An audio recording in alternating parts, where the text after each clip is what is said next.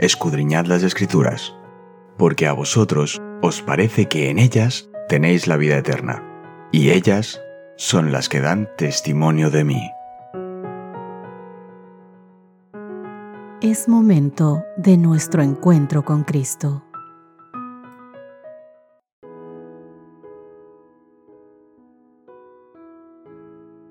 Hola, hola, ¿qué tal queridos amigos? Buenos días, qué gusto saludarles en este hermoso viernes en el que nos reunimos para juntos hacer el resumen de lo que fue nuestro estudio de esta semana. Comenzamos esta nueva lección y el primer título fue La misión de Dios en favor de nosotros y estamos viendo la primera parte de esa misión que no es solo la misión de Dios, sino que el Señor nos ha hecho el favor de encomendarnos también esa misión a nosotros. Y lo vamos a ver durante todo el trayecto de este trimestre. Nuestro texto base, un texto cortito, pequeñito, que estoy más que segura que te lo has aprendido.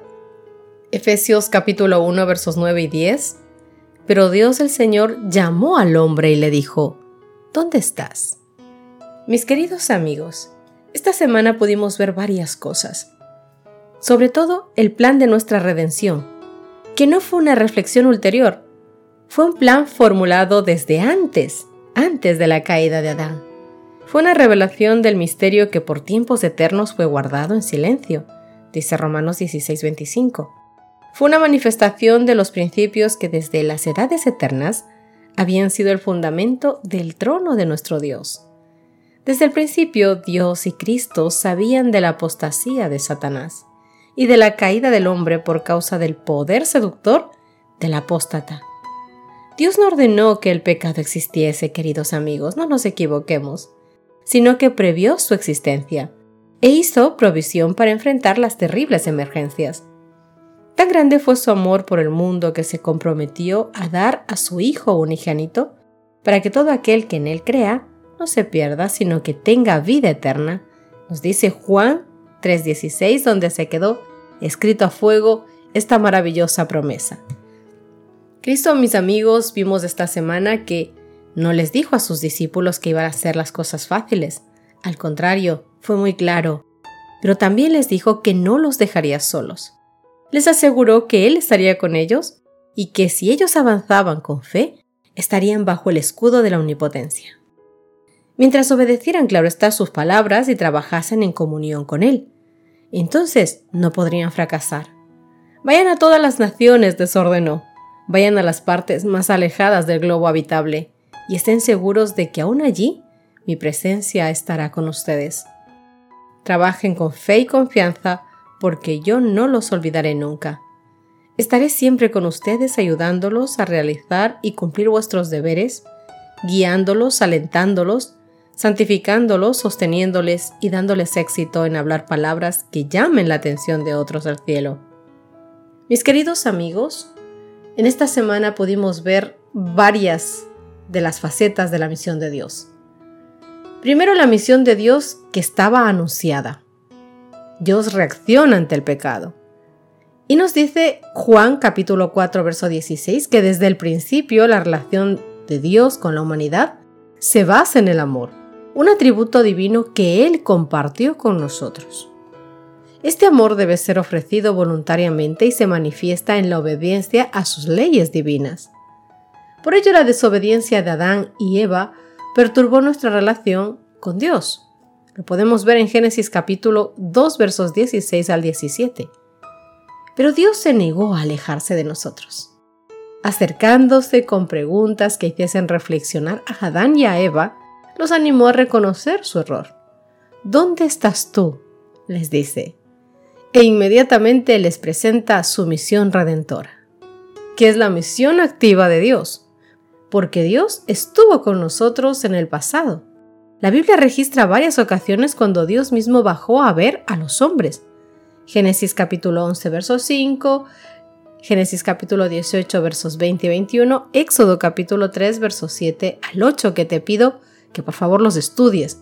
Nosotros, por tema de tiempo, no podemos hacerlo contigo ahora, pero hazte un momento en el día para que puedas leer todos los textos que te dejamos en este resumen. Pero aparte, aparte de estos hechos puntuales, vemos que Dios quiso estar personalmente con nosotros, por ejemplo, con Abraham, en Génesis capítulo 17, 7, con Isaac en Génesis 26, 3, con Jacob en Génesis 28, verso 15, con José en Génesis 39, verso 2, con el pueblo de Israel entero en Éxodo capítulo 29, versos 43 al 45. Dios, mis queridos amigos, vivía en el santuario a través de los símbolos del santuario. Puedes leer todo esto en Primera de Reyes capítulo 8. Esto era solo una parte, una sola parte de la misión que anticipaba el cumplimiento definitivo. Dios habita con nosotros. Desde el tiempo antiguo Dios habitó con nosotros. La estrategia misionera de Dios fue avanzando. Llegó la hora de convertirse en hombre y de hacer realidad la promesa dada en el Edén. Gálatas capítulo 4 versos 4 al 5. Al encarnarse Dios se presentó como Emanuel, que significa Dios con nosotros. Su amor y su deseo de estar con nosotros se materializó en Jesús, plenamente humano y plenamente divino, dice Primera de Juan capítulo 5 verso 20. En la cruz, la misión de Dios llegó a su punto culminante. Ahora la reunión de Dios con la humanidad ya es posible nuevamente, pero la misión aún no había acabado. Durante su ministerio Jesús nos mostró la naturaleza misionera de Dios. Él dijo en Lucas capítulo 19 verso 10, porque el Hijo del Hombre vino para buscar y a salvar, porque el Hijo del Hombre vino a buscar y a salvar lo que había perdido cuando llegó el momento de volver al cielo, se resistió a dejarnos solos. Nos aseguró que Dios seguiría con nosotros en la persona del Espíritu Santo. Míralo en Juan capítulo 14, verso 16. De esta forma, mis queridos amigos, Él mismo estaba con nosotros. Y nos asegura en Mateo capítulo 28, verso 20. Nos da una promesa maravillosa. Él mismo dice que estará con nosotros todos los días hasta el fin del mundo. Todos los días hasta el fin. Junto a la promesa de su compañía, Jesús nos encargó que siguiésemos cumpliendo su misión, buscar al pecador y enseñarle el camino de su salvación. Su misión, nuestra misión. Mateo capítulo 28 versos 18 al 20. Vimos también la misión de Dios cumplida. Dios erradica el pecado. Jesús prometió que vendría por nosotros. Juan capítulo 14 versos 1 al 3. Esta es conocida como la bendita esperanza que cuenta Tito capítulo 2 verso 13. Y cuando esto ocurra, mis queridos amigos, la misión de Dios habrá concluido. En ese momento estará con nosotros el tabernáculo de Dios, el de verdad, no en imágenes ni símbolos, el de verdad.